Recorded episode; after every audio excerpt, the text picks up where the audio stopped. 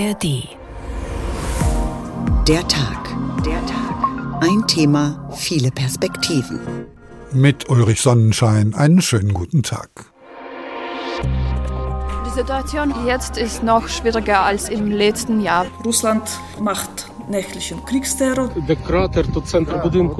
Wo der Krater ist, da war die Mitte des Hauses und die Rakete hat genau dort getroffen. Wir hatten riesige Angst.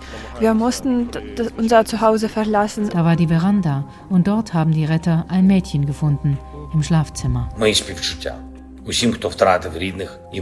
Mein Beileid an alle, die Verwandte und geliebte Menschen verloren haben. Ich würde am liebsten nicht mehr aufstehen, ich würde am liebsten wieder einschlafen und aufwachen, wenn der Krieg vorbei ist. Der Angriffskrieg Russlands geht auf die Ukraine geht ins dritte Jahr und es ist immer noch kein Ende abzusehen.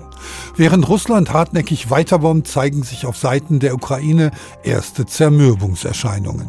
Außerdem steht Präsident Zelensky zunehmend in der Kritik und das zu einer Zeit, in der sich auch bei den Verbündeten im Westen eine gewisse Kriegsmüdigkeit abzeichnet. Eine diplomatische Lösung jedenfalls ist so fern wie nie. Und doch stellt sich drängend die Frage, wie es zu einem Frieden kommen kann. Heute, am 30. Jahrestag der Partnerschaft für den Frieden zwischen der NATO und 19 osteuropäischen asiatischen Staaten, darunter auch Russland und die Ukraine. Was hilft der Ukraine und was kann Russland stoppen? Darüber sprechen wir jetzt im Radio. Sie finden uns aber auch zeit- und ortsunabhängig in der ARD Audiothek. Der festgefrorene Krieg. Was hilft der Ukraine? So haben wir den Tag heute überschrieben, denn das Jahr begann mit einer neuen russischen Offensive. Trotz großer Verluste setzt Putin die Angriffe unvermindert fort. Der Ukraine fehlt es an Waffen und Munition. Aus Kiew mit einem aktuellen Lagebericht Andrea Beer. Russische Angriffe und das Geräusch der ukrainischen Flugabwehr, das Schreien, das Weinen oder das Wegschaufeln von Schutt und Trümmern durch Helfer und den ukrainischen Katastrophendienst. Das ist der Sound, der die Menschen auch zum Jahreswechsel begleitet hat.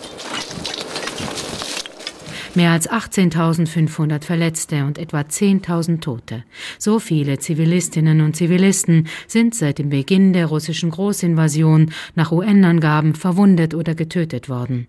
Durch russische Artillerie in Ortschaften entlang der Frontlinien im Süden und Osten oder in Gebieten, die im Nordosten an Russland grenzen, sowie Tschernihiv und Sumy. Dort im Ort Krolowetz griffen diese Woche russische Drohnen iranischer Bauart an. Und Nadja kam knapp mit dem Leben davon. Wir standen gerade draußen zusammen, als der Luftalarm losging. Wir sind losgerannt und im Hof bin ich hingefallen. Ich habe gesehen, wie die Shahed-Drohne direkt über mir niedriger fliegt. Und dann dachte ich, das ist das Ende. Dann ist sie plötzlich abgedreht und ich habe es knallen gehört. Die Nachbarn sind nicht mehr, habe ich mir gedacht, als schwarzer Rauch aufgestiegen ist. Dann bin ich aufgestanden und dann kommt die nächste Shahed-Drohne. Sie ist mir gefolgt. Wir sind friedliche Menschen. Es gibt nirgendwo etwas, keine militärischen Einrichtungen. Ich weiß nicht einmal, warum sie es so sehr auf uns abgesehen hatten. Ich weiß es nicht einmal. Auch andere Regionen der Ukraine stehen praktisch unter russischem Dauerbeschuss, sei es die Region Cherson im Süden oder die Region Kharkiv im Osten des Landes. Anders als in Kiew gibt es unter anderem in Kharkiv keine modernen Flugabwehrsysteme. Das sei das größte Defizit, so Präsident Volodymyr Zelensky bei seinem Besuch in Litauen. Wir sollten die Rhetorik des russischen Präsidenten ernst nehmen. Er wird nicht aufhören, sondern möchte uns ganz besetzen.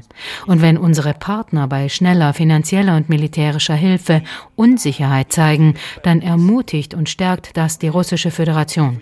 Und deswegen darf diese auf keinen Fall hinausgezögert werden. Unterdessen gehen die Kämpfe weiter.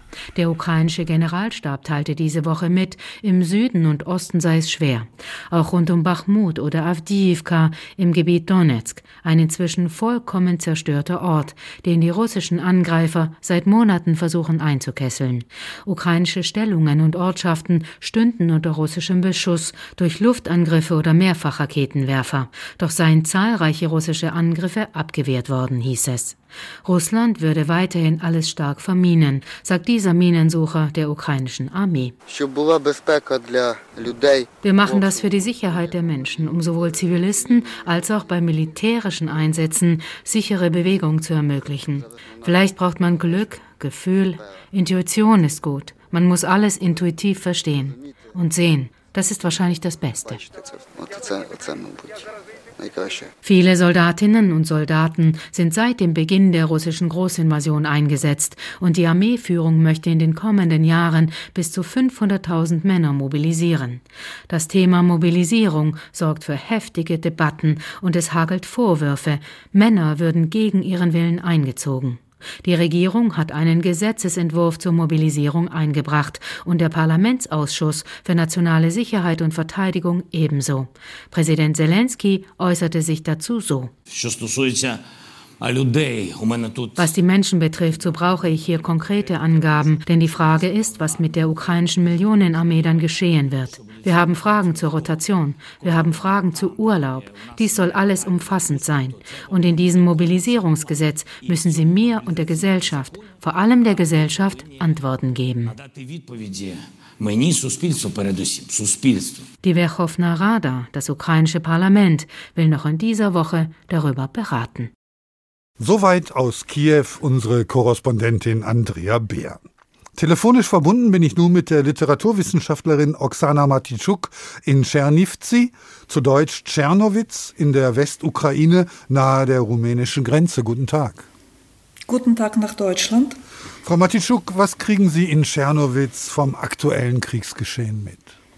Man sieht natürlich vor allem Sandsäcke vor den Kellerfenstern auch zum Beispiel auf dem, auf dem Unigelände. Äh, man sieht Fotos von Gefallenen. Es gibt eine Wand auf einem Platz und inzwischen reicht diese Wand nicht mehr für die Fotos. Es gibt einen QR-Code, der zu einer virtuellen Galerie führt. Und leider muss ich sagen, dass wir also wirklich jeden Tag in den Nachrichten lesen, in den lokalen Nachrichten, äh, dass Soldatinnen oder Soldaten beerdigt werden. Man sieht ab und an Menschenschlange von den Büros, wo Hilfsgüter ausgeteilt werden. Es gibt ein paar Vertretungen von internationalen Organisationen. Ja, natürlich sieht man Menschen in Militäruniform. Und man hört, das ist vielleicht jetzt nicht äh, ein Merkmal, der sofort auffällt oder hörbar ist, man hört eine andere Sprachmelodik als die, die man hier in Tschernowitz gewohnt ist. Wir haben nämlich sehr, sehr viele Binnengeflüchtete, die mit ihrer äh, Aussprache, teilweise auch mit Russisch nach Tschernowitz gekommen sind. Aber unsere Gespräche in der Uni drehen sich auch jetzt nicht nur um den akademischen Betrieb. Wir sprechen über Hilfsgüter, Fahrzeuge, Drohnen, Spenden, Lager, Familienangehörigen, Kollegen, die an der Front sind. Es ist einfach ein Thema, ein omnipräsentes Thema, würde ich mal sagen. Und wie geht es Ihnen persönlich? Wie kommen Sie zurecht? Äh, ich bin ja eine entfernte Beobachterin, aber ich bin dennoch als ein Mensch, der sehr viel auf den Aufbau des Landes in den 90er gehofft hat, bin ich doch sehr deprimiert von dem, was jetzt passiert. Ich könnte das Ganze, glaube ich, nicht ertragen, wenn ich nicht viel handeln würde. Und das ist ein Handel mit den gleichgesinnten Kolleginnen und Kollegen, Freunden. Äh, das ist eben diese Arbeit im humanitären Bereich. Und ich muss morgens schon, wenn ich aufwache, als erstes daran denken, was steht heute an, was als ein kleiner, ganz kleiner, winziger Widerstand gegen das, was passiert, gemacht werden kann. Das hilft mir. Ist es das, was Ihnen hilft, jeden Morgen aufzustehen, dass Sie etwas vorhaben, was eventuell anderen Menschen helfen könnte? Ja, das kann man buchstäblich so sagen. Als allererste lese ich Nachrichten. Die Nachrichten sind immer gleich. Russland macht nächtlichen Kriegsterror, Drohnen, Raketen richten irgendwo etwas an. Und das ist wirklich ausnahmslos jede Nacht so. Äh, und manchmal denke ich, ich würde am liebsten nicht mehr aufstehen, ich würde am liebsten wieder einschlafen und aufwachen, wenn der Krieg vorbei ist. Aber ich habe auch noch eine Person, die, die mich auch äh, von der Verzweiflung abhält. Wir haben nach wie vor eine Frau bei uns im Haus, die aus Mariupol geflüchtet ist und davor schon aus der Region Lugansk. Und ich bewundere diese Frau, die jetzt auch noch einen Kampf gegen den Krebs führt, mit einer schlechten Prognose. Aber sie ist dennoch gute Dinge und sie ist dennoch voller Hoffnung, dass sie eines Tages auch wieder zurück nach Hause kann, dass die ukrainischen Streitkräfte ihren Heimatort befreien können. Ich bewundere sie und da ich sie vor Augen habe, ist es wirklich für mich auch eine Hilfe und eine Motivation. Sie schreiben ja für die Süddeutsche Zeitung ein ukrainisches Tagebuch. Wie hilfreich ist das? Was kann Sprache leisten? Ich mache das nur noch selten, weil ich ehrlich gesagt das Schreiben zum einen als äh, fast als eine Zeitverschwendung empfinde. Ich bin sehr belastet durch meinen Alltag und manchmal bin ich auch zu müde. Zum anderen sind das Dinge, die sich eigentlich wiederholen. Ich weiß gar nicht, ob sie interessant sind. Gut, es sind manchmal Geschichten von Menschen, die schon ja, einem sehr nahe gehen. Es war am Anfang in den ersten Monaten tatsächlich auch für mich, unter, äh, da ich unter Schock stand, eine Art äh, kleine Therapie, dass, dass ich alles mir vom, vom Leib sozusagen geschrieben habe. Aber inzwischen zweifle ich an den Möglichkeiten der Sprache und auch an der Sinnhaftigkeit des Schreibens, muss ich ganz ehrlich sagen. Was sind denn darüber hinaus Ihre Hoffnungen? Natürlich gelten Sie dem Frieden, aber konkret für den Alltag?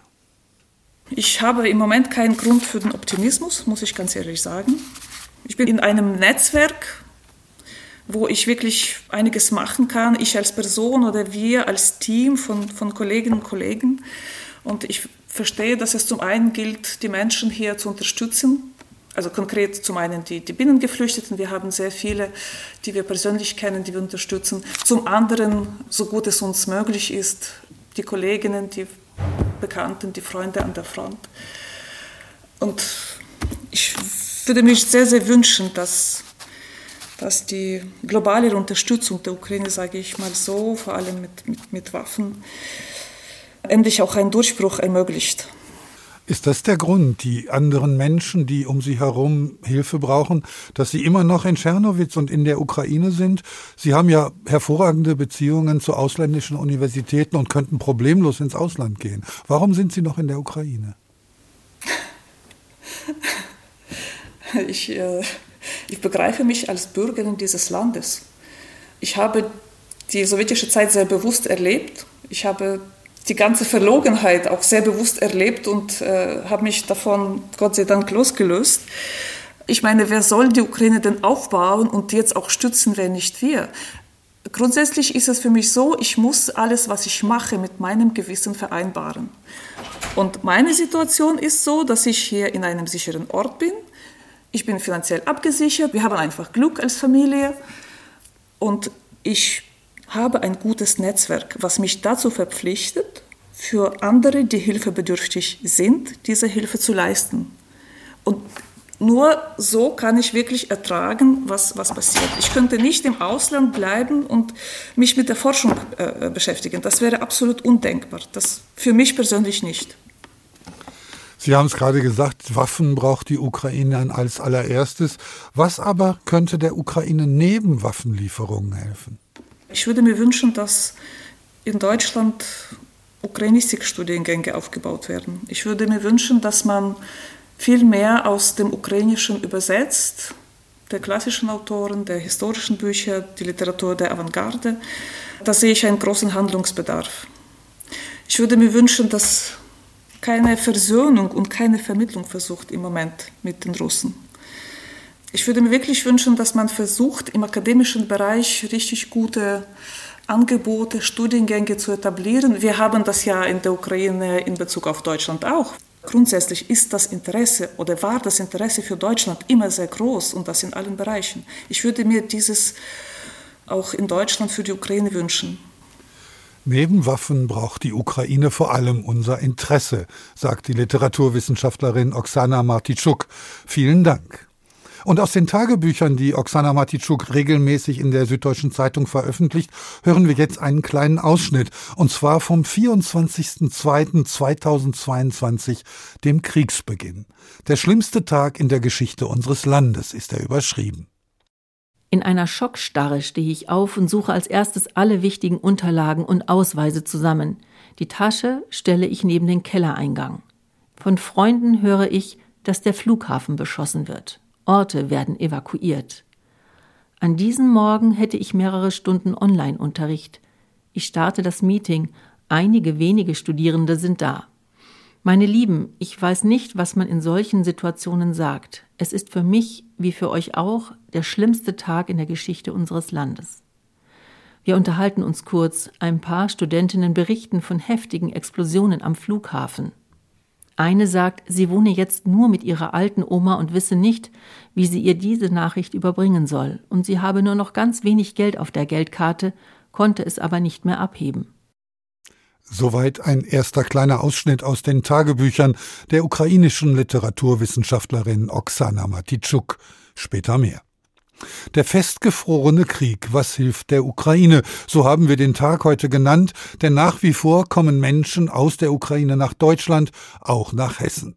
Wie sie im zweiten Kriegswinter fern der Heimat überleben, ist, trotz der Sicherheit für Leib und Leben, nicht immer einfach. Raphael Stübig hat Menschen aus der Ukraine besucht.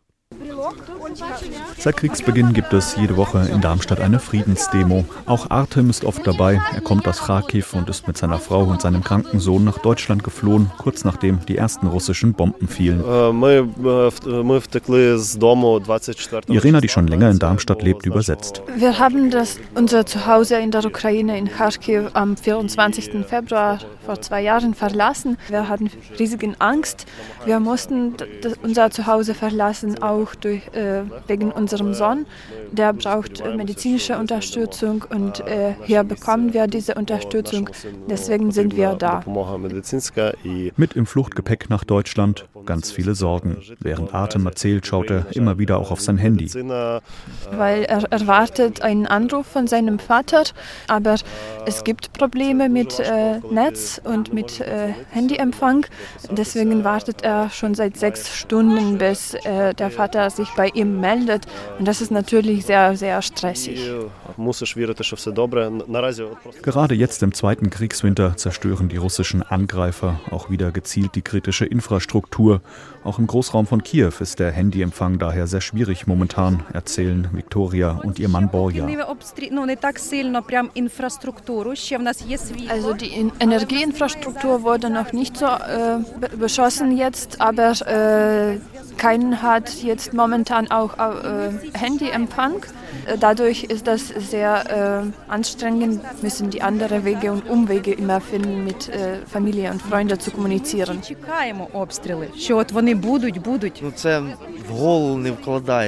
Die beiden pendeln zwischen Deutschland und der Ukraine und bringen gespendete Rettungswagen direkt an die Kriegsfront.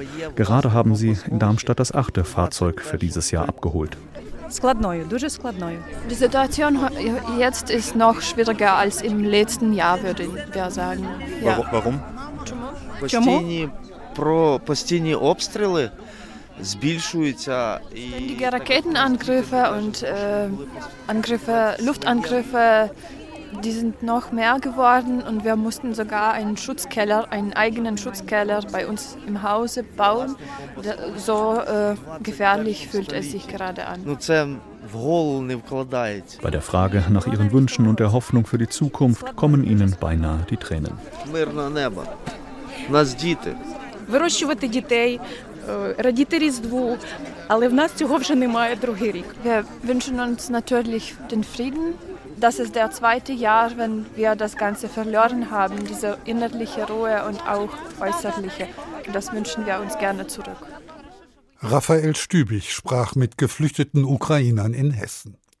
Telefonisch verbunden bin ich nun mit Katrin Eigendorf. Sie berichtet aus ganz unterschiedlichen Kriegsgebieten für das ZDF, auch aus der Ukraine. Im Moment ist sie in Deutschland. Guten Tag, Frau Eigendorf. Guten Tag. Frau Eigendorf, mit welchem Gefühl betrachten Sie den Krieg momentan in der Ukraine?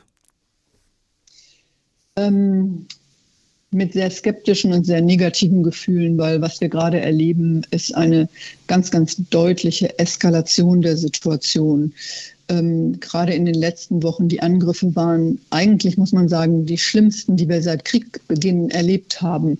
Es waren Angriffe nicht nur auf den Osten der Ukraine, was wir immer wieder gesehen haben, auf große Städte wie Kharkiv, sondern vor allem auch auf auf Kiew ähm, hat Russland ganz, ganz verstärkt Angriffe geflogen, ähm, die sich nicht nur gegen die kritische Infrastruktur richten, wie wir das ja im vergangenen Jahr auch schon äh, ähm, zu Beginn des Jahres erlebt haben, sondern zunehmend auch gegen Zivilisten. Also wir erleben auch, dass selbst auf Journalisten und auf internationale Organisationen äh, Angriffe verübt werden, denn ganz bewusst werden Hotels auch ins Visier genommen. Also die Lage ist auch für internationale Beobachter ähm, ja deutlich äh, gefährlicher geworden und für die Bevölkerung natürlich katastrophal. Das heißt, einen baldigen Frieden ist nicht vorstellbar. Äh, müssen wir schlicht wieder lernen, mit dem Krieg zu leben? Ich glaube, man sollte sich nie zum Ziel setzen ähm, oder das als Option sehen, ähm, mit dem Krieg leben zu lernen. Also ein bestehender Krieg, da muss immer die Option die wichtigste sein, zu einem Frieden zu kommen. Weil eine solche Situation ist ja auf Dauer unerträglich. Und was wir gerade in der Ukraine sehen, ist ja, ich meine, wenn man sich einfach mal vorstellt, das Land gehört mittlerweile zu den am meist vermintesten Ländern der Welt. Ähm, die Bevölkerung ist seit zwei Jahren einer nahezu unerträglichen Situation äh, durch diese ständigen Angriffe äh, ausgesetzt. Es gibt so viele schwer verletzte Soldaten, auch tote Soldaten, auch Zivilisten, die in Mitleidenschaft gezogen werden und wurden. Und das Problem ist ja auch, dass ähm, der Ukraine schlichtweg auch die Soldaten ausgehen. Also ähm, es wird zunehmend schwierig, auch genug Leute für die Front zu gewinnen. Und die Männer und die Frauen, die dort im Einsatz sind, sind ja einfach schon eine sehr, sehr lange Zeit äh, äh ja dort in die Kämpfe verwickelt. Die Situation kann man sich nicht brutal genug vorstellen, gerade jetzt im Winter. Das heißt, die Option, Frieden zu schließen, muss immer mitschwingen. Welche Rolle fällt Wlodomir Zelensky dabei zu? Hat er eine Chance, den Frieden herbeizuführen? Äh, er ist die zentrale Figur für die Ukraine. Er ist eine zentrale Figur ähm, gewesen und ein wirklich, muss man sagen, großer Glücksfall für sein Land, als es darum ging, die internationale Gemeinschaft hinter der Ukraine, also die westlichen Staaten vor allen Dingen zu versammeln. Ähm, und der Welt klarzumachen, worum es in der Ukraine geht. Ähm, ich denke, im Moment ist ähm, die Frage, wer kann Frieden verhandeln oder wer ist überhaupt in der Lage, ähm, dieses Land in, in ja auch eine friedliche Zukunft zu führen, ähm, ein bisschen alternativlos, weil er ist der Präsident, äh, ähm, sein Team, das da an der Spitze ist, ähm, wird darüber maßgeblich die Entscheidungen treffen müssen. Ich denke durchaus, dass äh, Zelensky auch ein Profil gewinnen kann als ein Mann, äh, der zu Verhandlungen bereit ist. Das hat er ja auch immer wieder in der Vergangenheit gezeigt. Nur ist leider am an, auf der anderen Seite des Verhandlungstisches eben niemand, mit dem man verhandeln kann. Sie haben ja einen russischen Angriff bereits 2008 in Georgien miterlebt. War das damals etwas grundsätzlich anderes oder anders gefragt, ist dieser Krieg ein spezieller Fall oder nur ein weiterer in Russlands Reihe von An- und Eingriffen?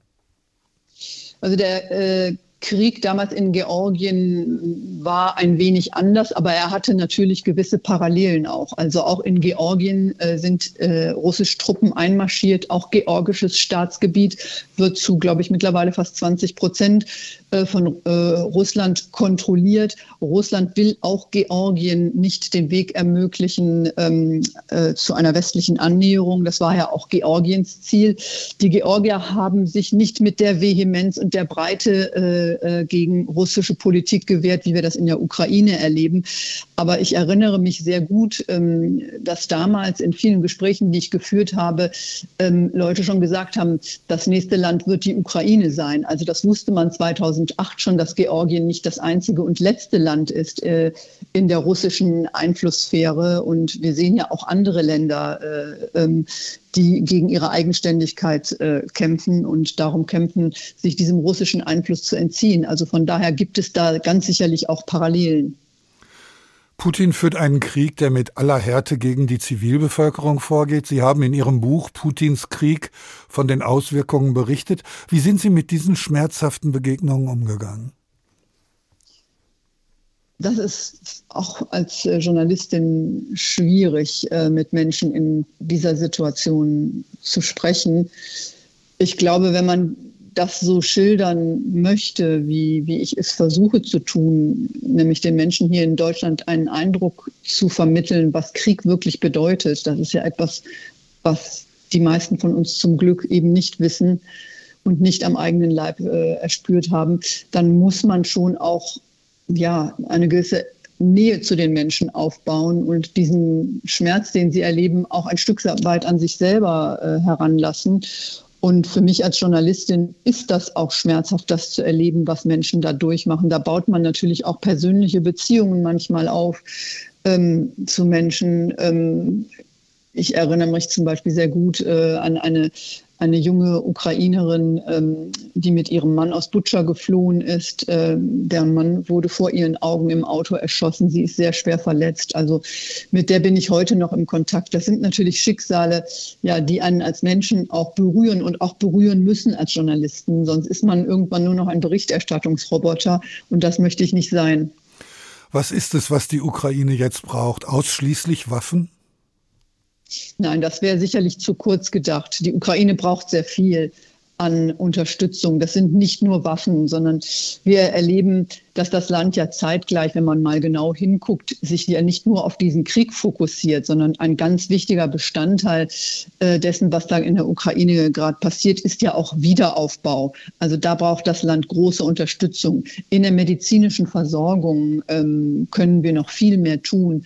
Ähm, was auch ganz wichtig ist, dass wir Flüchtlinge aufnehmen. Das ähm, sehen sehr, sehr viele Ukrainer auch, auch mit großer, äh, großer Anerkennung. Und ich werde da auch als Journalistin immer wieder darauf äh, angesprochen, dass wir in Deutschland so viele Ukrainer aufgenommen haben. Also vor allem, was den Wiederaufbau angeht, was die wirtschaftliche Infrastruktur angeht, braucht die Ukraine enorme Unterstützung.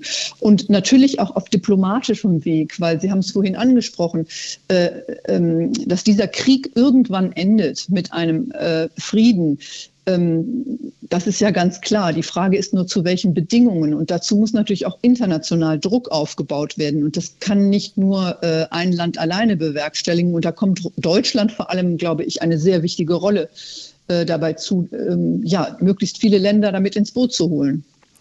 Wer über den Krieg berichtet, muss über die Menschen berichten, sagt Katrin Eigendorf, Kriegsreporterin des ZDF. Ich danke Ihnen. Ihr Buch übrigens, Putins Krieg, wie die Menschen in der Ukraine für unsere Freiheit kämpfen, ist im Fischer Verlag erschienen.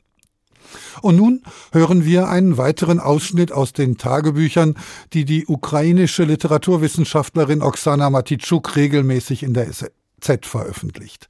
12. April 2023, da hat sie zusammen mit der regionalen Kinderbibliothek eine Lesung für Kinder organisiert. Feen zu Besuch heißt der Text. Es sind etwa 20 Grundschulkinder. Christia stellt das Buch vor. Es kommen immer wieder Fragen und Anmerkungen, über einige müssen wir schmunzeln. Wenn etwa ein Junge sagt, er glaubt, in Tschernowitsch bröckeln so viele Fassaden, weil die Häuser so alt seien. Über andere Aussagen möchte man weinen. Ich komme aus Mariupol. Es ist eine Stadt, die es nicht mehr gibt. Haben Sie davon gehört?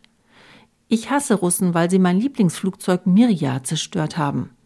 Ich wünschte mir, dass man Kinder mehr sprechen lässt, doch es gibt ein Szenario, das eine Mitarbeiterin einhalten möchte. Ich darf über die Spender sprechen und erzähle, dass unsere Unterstützer in Bremen sitzen, ob jemand das Märchen über die Bremer Stadtmusikanten kenne. Drei kennen es tatsächlich. Soweit ein zweiter kleiner Ausschnitt aus den Tagebüchern der ukrainischen Literaturwissenschaftlerin Oksana Matitschuk. Der festgefrorene Krieg, was hilft der Ukraine? So haben wir heute getitelt und schauen jetzt mal nach Russland. Genaue Zahlen gibt es nicht, aber man kann lesen, dass über 300.000 russische Soldaten seit Beginn des Krieges getötet oder so schwer verwundet worden sind, dass sie nicht mehr mobilisiert werden können. Und doch scheint Putin keinen Frieden anzustreben, bevor der ukrainische Staat nicht vollends zerstört ist. Wie aber sieht die russische Bevölkerung Putins militärische Aktion und mit welchen Mitteln äußert sich der Protest? Dazu aus Moskau Frank Eichmann. Am 24. Februar beginnt das dritte Kriegsjahr. Das zweite war aus Sicht des russischen Verteidigungsministers Sergei Shoigu ein voller Erfolg. Die Formationen der russischen Streitkräfte reduzierten kontinuierlich das Kampfpotenzial der Ukraine. Im vergangenen Jahr verlor der Gegner über 215.000 Mann und 28.000 Waffensysteme und Militärgerät. Wir halten entlang der gesamten Frontlinie die strategische Initiative. Nachprüfbar sind sind die Zahlen nicht, genaue Angaben zu eigenen Verlusten bleiben unter Verschluss. Wer offiziell nicht bestätigte Daten veröffentlicht, dem droht ein Strafverfahren wegen wissentlicher Verbreitung falscher Informationen über die Armee mit bis zu fünf Jahren Haft. Aber was das russische Staatsfernsehen in hoher Taktung über die sogenannte militärische Spezialoperation veröffentlicht, unter anderem Militärberichte von früh bis spät, das begleitet die Erzählung des russischen Präsidenten. Dass ursprünglich russische Gebiete auf dem Territorium eines Gebildes namens Ukraine befreit werden, dass die Ukraine entnazifiziert und demilitarisiert werden soll und schließlich, auch das gehört zur Erzählung, dass der sogenannte kollektive Westen die Ukraine als Hebel gegen Russland Russland nutzt. Aus dem Mund Wladimir Putins klingt das so wie hier zu Jahresbeginn beim Besuch in einem Militärkrankenhaus. Der Kern des Problems liegt nicht in der Ukraine, sondern bei denen, die durch die Hände der Ukraine versuchen, Russland zu zerstören, aber das wird ihnen nicht gelingen. Dafür wächst auch bei denen das Bewusstsein, die gestern noch von der Notwendigkeit sprachen, Russland eine strategische Niederlage beizubringen. Jetzt suchen sie nach anderen Formen, wie der Konflikt schneller beendet werden kann. Auch wir wollen diesen Konflikt schnellstmöglich beenden, aber zu unseren Bedingungen. Wir wollen nicht endlos kämpfen, aber wir werden unsere Positionen nicht aufgeben. Ganz praktisch hat sich Russland bereits 2022 nach der Krim vier weitere ukrainische Gebiete einverleibt, die es gegenwärtig gar nicht vollständig kontrolliert. Der Preis, neben der unbekannten Zahl Gefallener und Verwundeter, jeden dritten Rubel des Staatshaushaltes steckt Russland in diesem Jahr in den Militär- und Sicherheitsapparat.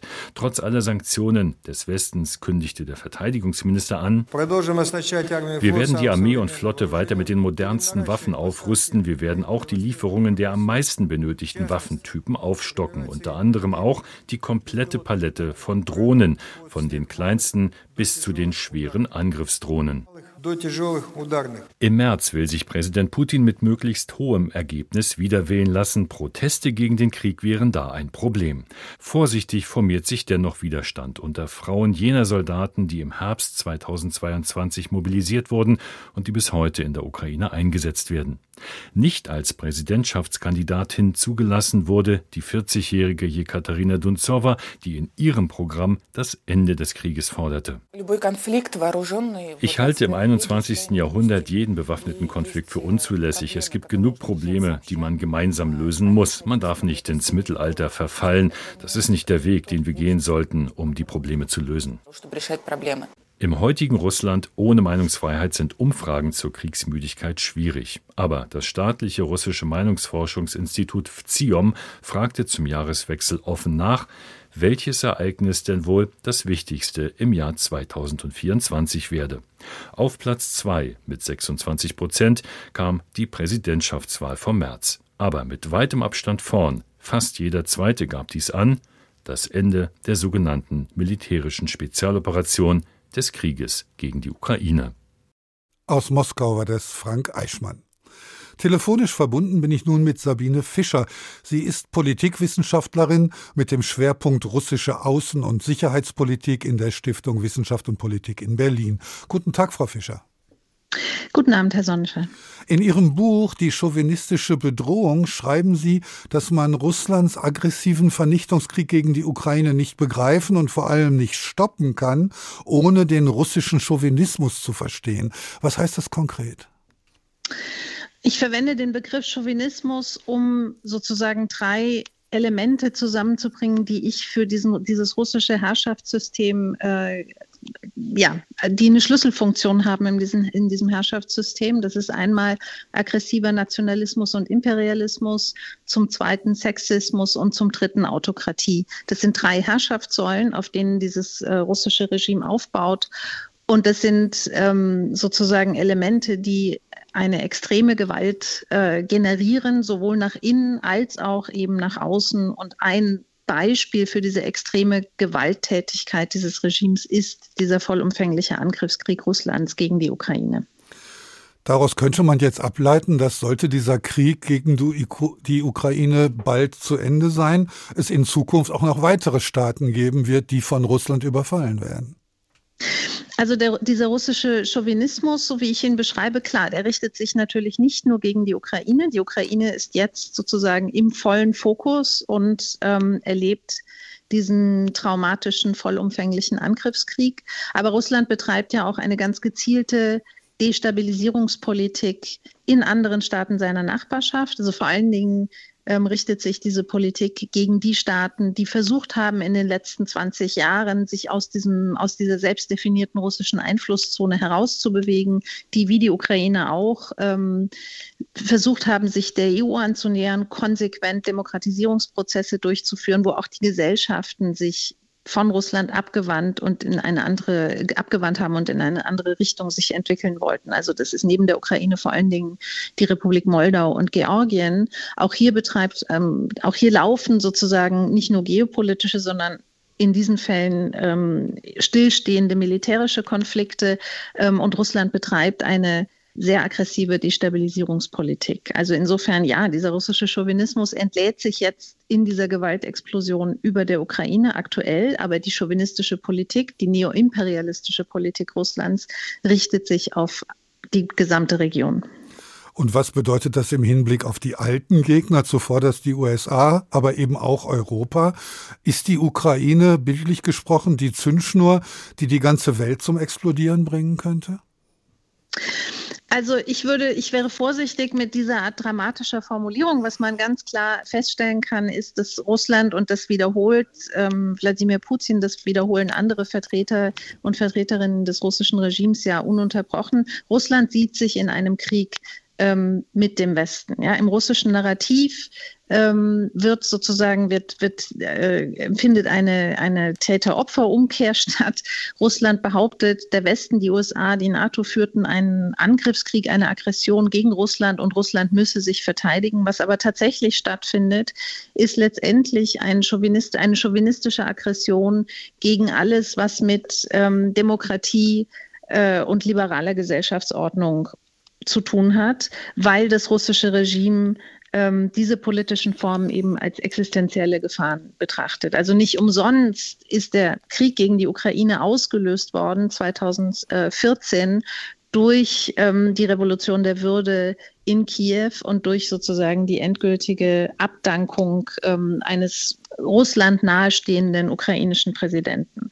Also diese Aggression ist eine systemische Bedrohung, so beschreibe ich das auch im Buch, die sich konkret jetzt heiß gegen die Ukraine richtet, aber auch gegen andere Staaten in der Region und gegen liberale Demokratien im Westen. Und auch hier haben wir ja in den letzten ähm, zehn Jahren sehr viele Beispiele von tatsächlich Angriffen, von Informationskrieg etc. gesehen, mit denen Russland eben versucht hat, ähm, liberale Demokratien auch zu unterwandern diese Form des russischen Imperialismus, der sich ja quasi auf ein Recht des Stärkeren beruft, wäre dann ja mit diplomatischen Mitteln überhaupt nicht zu stoppen. Also es ist tatsächlich ähm, sehr schwierig, äh, vor allen Dingen in der gegenwärtigen Situation. Also ähm, Russland hat äh, im Moment militärisch, wenn Sie so wollen, einen vergleichsweise guten Lauf. Ähm, also die Erfolgsdarstellungen der russischen Propaganda, so wie das eben in Ihrem Beitrag zitiert wurde, da würde ich sehr viele Fragezeichen ähm, dahinter setzen, denn tatsächlich ist es ja so, dass die Erfolge, die, die greifbaren Erfolge der russischen Streitkräfte in der Ukraine sehr, sehr begrenzt sind. Aber es ist Russland gelungen, sozusagen größere Erfolge der ukrainischen Gegenoffensive im letzten Herbst abzuwenden. Ähm, und insofern steht Russland im Moment im Vergleich zum zum Beispiel Herbst 2022 relativ gut da. Es stehen jetzt die sogenannten Präsidentschaftswahlen ähm, an im März, also im März 2024 in etwas mehr als zwei Monaten. Ähm, ich setze Wahlen hier in Anführungszeichen ebenfalls, weil das keine demokratischen Wahlen sind, sondern es wird ein autoritäres Plebiszit sein. Aber Russland kann sich, das Regime kann sich in dieser Situation natürlich ähm, keine Blöße geben, es kann keine Schwächen zeigen. Und entsprechend gering ist das Interesse der russischen Seite an irgendwelchen Kompromissen, ähm, die dann für die ukrainische Seite annehmbar wären. Also Verhandlungen in der jetzigen Situation und auch in der jetzigen militärischen Situation in der Ukraine halte ich ähm, für ausgeschlossen und ich sehe auch in Moskau keinerlei Interesse an Verhandlungen. Ist dann die Ukraine noch zu retten? Wird es irgendwie einen Frieden geben? Also die Ukraine hat sich in den letzten zwei Jahren vor allen Dingen selbst gerettet, natürlich mit westlicher Unterstützung, aber wir dürfen nicht vergessen, ähm, was die ukrainischen Streitkräfte und die gesamte ukrainische Gesellschaft geleistet haben seit dem Beginn der Vollinvasion, mit der ja, mit dem ja niemand wirklich gerechnet hat um die eigene Identität, die eigene staatliche Unabhängigkeit und Souveränität zu verteidigen.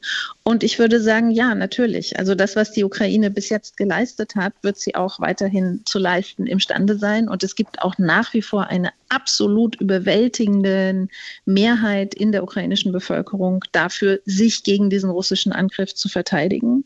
Es hängt natürlich sehr stark auch an der westlichen Unterstützung. Also wenn der Westen seine Unterstützung ähm, fortführt, dann absolut äh, bin ich der Meinung, dass natürlich die Ukraine diesen Krieg überleben kann als souveräner und unabhängiger Staat. Es geht eine systemische Bedrohung von Russland aus, sagt Sabine Fischer, Politikwissenschaftlerin in der SWP. Ich danke Ihnen. Ihr Buch heißt Die chauvinistische Bedrohung, Russlands Kriege und Europas Antworten und ist im Ulstein Verlag erschienen. Und nun hören wir noch einen dritten Ausschnitt aus den Tagebüchern von Oksana Matischuk, die in der SZ veröffentlicht werden. Am 19. Juli 2023 erzählt ihr eine Freundin von zwei Frauen, die stundenlang vor einem Haus sitzen und auf den Vermieter ihrer neuen Wohnung warten. Fiese Masche, so der Titel. Zweimal habe sie die Frauen gefragt, ob sie Hilfe brauchen. Sie haben es verneint, baten nur um die Erlaubnis, die Toilette zu benutzen und das Telefon aufzuladen. Es sind Mutter und Tochter, sie stammen aus Cherson und wollen nun nach Czerniwice ziehen, weil sich die Tochter für ein Studium an der dortigen Universität entschieden hat. Die Wohnungsanzeige haben sie auf OLX, dem bekannten Anzeigenportal, gefunden und das Geld für drei Monate vorab überwiesen. Es sah glaubwürdig aus, mit einem Foto eines Generals. Sie kamen heute aus Rumänien an, Zunächst ging auch noch jemand ans Telefon und es hieß, die Wohnungseigentümer seien unterwegs, verspäten sich bloß ein wenig. Dann war unter der Nummer niemand mehr erreichbar. Und sie wandten sich an die Polizei. Sie ist nun da und spricht mit den beiden, aber die Aussichten sind schlecht. Das Foto eines Generals ist der übelste Missbrauch der Autorität der Militärleute. Spätestens als das Wort General fällt, bin ich mir auch sicher, dass die beiden betrogen wurden. Eine Masche, die es schon lange gibt eine schöne Wohnung versprechen, Geld kassieren und abtauchen. Es gibt Landsleute, die selbst aus dem Leid und der Not anderer Profit schlagen. Das war der letzte kleine Ausschnitt aus den Tagebüchern der ukrainischen Literaturwissenschaftlerin Oksana Matischuk. Der festgefrorene Krieg, was hilft der Ukraine? So haben wir den Tag heute genannt und schauen jetzt mal auf den Vertrag Partnerschaft für den Frieden zwischen der NATO und 19 europäischen und asiatischen Staaten. 30 Jahre ist er inzwischen alt und der Ukraine-Krieg zeigt, wie wenig er für Russland bindend ist. Dazu aus Brüssel Paul Vorreiter. Der Wind of Change weht 1994 immer noch. Der Kalte Krieg ist überwunden und es werden neue Formen der militärischen Zusammenarbeit möglich, die zuvor undenkbar waren. Damit ist die Partnership for Peace PFP geboren. Die NATO streckt den Staaten der ehemaligen Sowjetunion, aber auch des Westbalkans oder traditionell neutralen Ländern wie der Schweiz und Österreich die Hand aus. Sie ermöglicht den Ländern bilaterale Kooperationen, gemeinsame Trainings und Übungen, will sie an Standards der NATO heranführen. Insgesamt werden 35 Länder dem Format beitreten.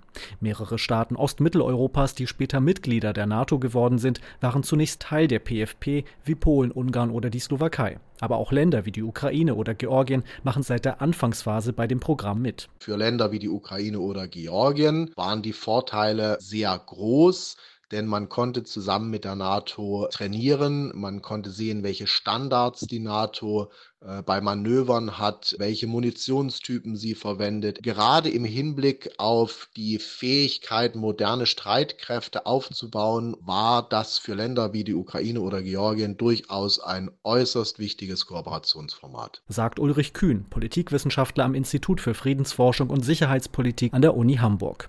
Heute arbeitet die Ukraine mit dem Verteidigungsbündnis hingegen im NATO-Ukraine-Rat auf Augenhöhe zusammen. Rückblickend hat die lange Mitgliedschaft im Partnership for Peace Programm nicht alle Erwartungen Kiews erfüllt, findet Eileen Matlé, NATO-Expertin bei der Deutschen Gesellschaft für Auswärtige Politik. So blickt die Ukraine mit gemischten Fühlen auf PFP. Weil sie sich in den 1990ern erhoffte, zu den Staaten zu gehören, die über PFP auch an eine spätere NATO-Mitgliedschaft herangeführt werden. So kam es bekanntlich nicht. Aber die Ukraine hat es dann auch über andere Wege geschafft, auch über die PFP-Mitgliedschaft sich NATO-Standards anzunähern, zum Beispiel über die Teilnahme am Einsatz der NATO in Afghanistan. Nicht nur nehmen Partnerländer der Partnership for Peace am Afghanistan-Einsatz teil, eine Reihe von Partnerstaaten wird zuvor auch Teil der NATO-geführten Friedenstruppe in Bosnien und Herzegowina. Aus heutiger Sicht kaum vorstellbar, aber auch Russland und Belarus sind seit der Anfangsphase Teil des Programms. Moskau erhofft sich zu Beginn von der Partnerschaft, dass sie eine NATO-Mitgliedschaft vieler Ostblockstaaten überflüssig machen würde. In Washington setzt sich allerdings nach und nach die Haltung durch, dass die NATO jeder europäischen Demokratie offenstehen sollte. Als immer mehr klar wurde, dass dieses Programm auch als Instrument genutzt wird, um andere Staaten an eine NATO-Mitgliedschaft heranzuführen, sank die Begeisterung für dieses Programm auf Seiten Russlands und spätestens seit 2014 ist auch keine Kooperation mehr zwischen der NATO und Russland möglich. So Eileen Matlé. Sollbruchstellen im Verhältnis NATO-Russland gibt es zuvor aber schon mehrere.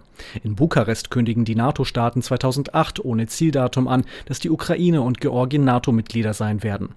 Noch im gleichen Jahr marschiert Russland in Georgien ein, erkennt Südossetien und Abchasien als souveräne Staaten an. Sie werden in russische Militärprotektorate verwandelt. Im Jahr 2014 folgen die Annexion der Krim und der Angriff auf die Ostukraine. Heute muss man attestieren, dass Russland an PFP absolut kein Interesse mehr hat.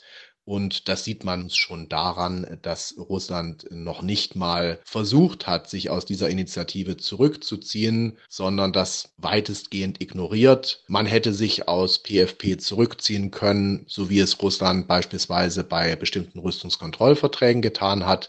Das ist nicht geschehen, sagt Politikwissenschaftler Ulrich Kühn.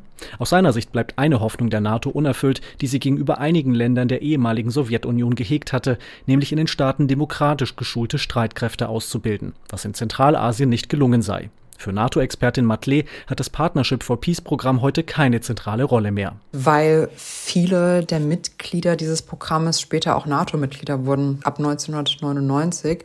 Und diejenigen Länder, die jetzt noch in dem Programm sind, entweder selber keine Aspirationen haben, NATO-Mitglied zu werden oder von Seiten der NATO nicht als Mitglieder erwogen werden. Insofern ist die Sternstunde dieses Programms mittlerweile erloschen. Soweit aus Brüssel Paul Vorreiter. Online verbunden bin ich nun mit Jörn Leonhardt. Er ist Professor für neuere und neueste Geschichte Westeuropas am historischen Seminar der Albert-Ludwigs-Universität in Freiburg. In seinem Buch über Kriege und wie man sie beendet, setzt er sich intensiv mit den Friedensschlüssen der Vergangenheit auseinander und macht sie fruchtbar für die Gegenwart. Guten Tag, Herr Leonhardt. Guten Tag. Herr Leonhardt, wo stehen wir im Ukraine-Krieg? Am Anfang, in der Mitte oder schon am Ende?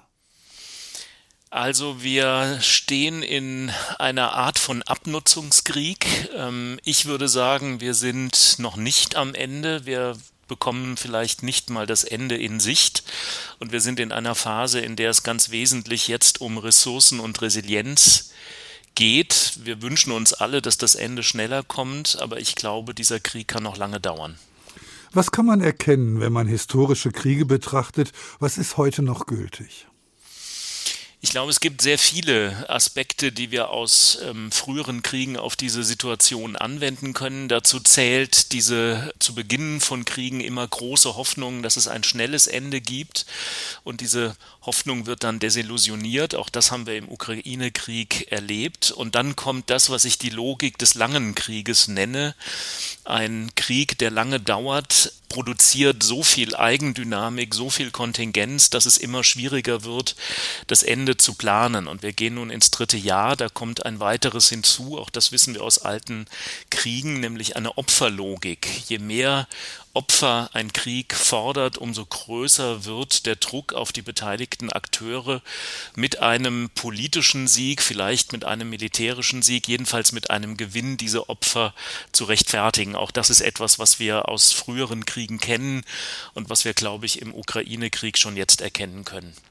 Nun scheint es Putin ja nicht um ein schnelles Ende zu gehen. Im Gegenteil, das Kriegführen selbst scheint eine Art Ziel zu sein. Was kann man damit bezwecken?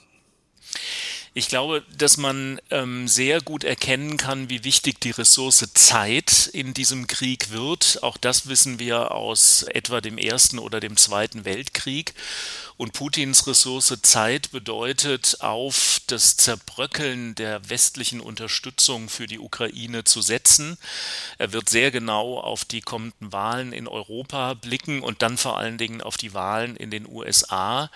Das schließt an das an, was ich vorhin sagte. Es geht in diesem Krieg um Ressourcen und Resilienz und Ressourcen sind eben nicht alleine die Zahlen von Panzern oder Geschossen, sondern eben auch die Unterstützung die, wenn man so will, Verteidigungs- und Unterstützungsbereitschaft der westlichen Demokratien. Und da könnte 2024, wenn wir vor allen Dingen an die amerikanischen Wahlen denken, die Zeit für Russland eine ganz besondere Kriegsressource werden.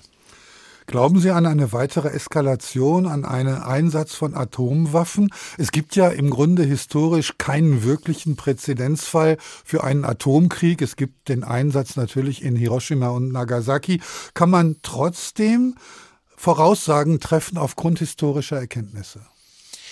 Ich glaube, dass das Spiel mit der Drohung des Atomkrieges zum Arsenal von Putin gehört, aber es ist eben die Drohung. Er weiß sehr genau, dass er das insbesondere gegenüber Deutschland einsetzen kann, weil hier die Angst aus historischen Gründen besonders groß ist, aber es spricht nichts dafür, dass die Eskalation in diese Richtung geht.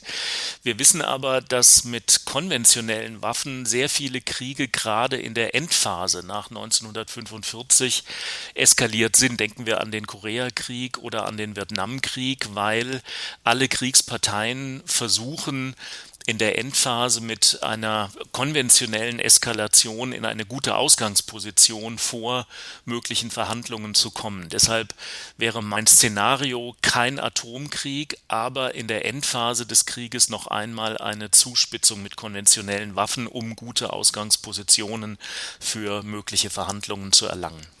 Ist denn eine Ausdehnung, eine zeitliche Ausdehnung des konventionellen Krieges denkbar ohne Ende, also als ultimative Zerstörung, die niemals aufhört?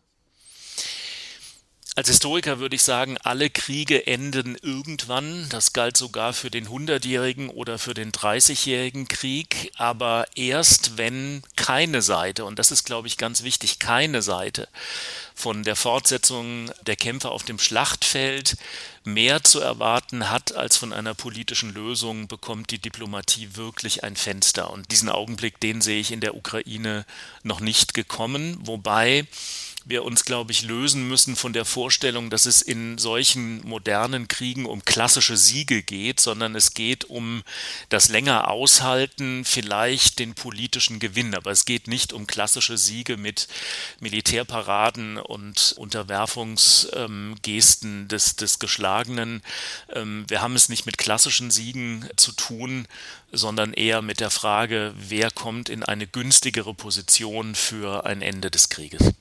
Die eigentliche Arbeit am Frieden, so schreiben Sie in Ihrem Buch, beginnt erst nach dem Friedensvertrag. Was also braucht die Ukraine, wenn die Waffen dann endlich schweigen? Ich glaube, das ist der vielleicht schwierigste Teil bei historischer Friedenssuche, denn Frieden ist eben nicht ein diplomatischer Moment, in dem Dokumente unterschrieben werden, sondern die Arbeit am Frieden, die Arbeit daran, dass der Krieg aus den Köpfen der Menschen verschwindet, beginnt eigentlich erst, ähm, wenn Verträge unterschrieben sind. Das ist ein langfristiger Prozess und damit hängen natürlich viele andere Dinge zusammen. Ähm, für uns ist Frieden heute im 21. Jahrhundert ja mehr als die Abwesenheit militärischer Gewalt. Wir verbinden damit Sicherheit, wir verbinden vielleicht sogar damit Gerechtigkeit, wenn Sie an Kriegsverbrechen und ihre Verfolgung denken.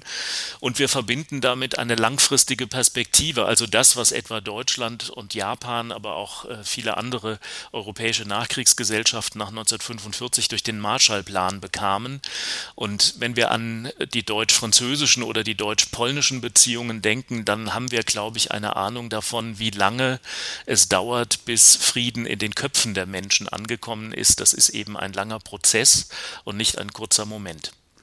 Frieden ist mehr als die Abwesenheit militärischer Gewalt, sagt Jörn Leonhardt, Professor für die Geschichte Westeuropas an der Uni Freiburg. Ich danke Ihnen. Sein Buch über Kriege und wie man sie beendet ist übrigens im CH Beck Verlag erschienen.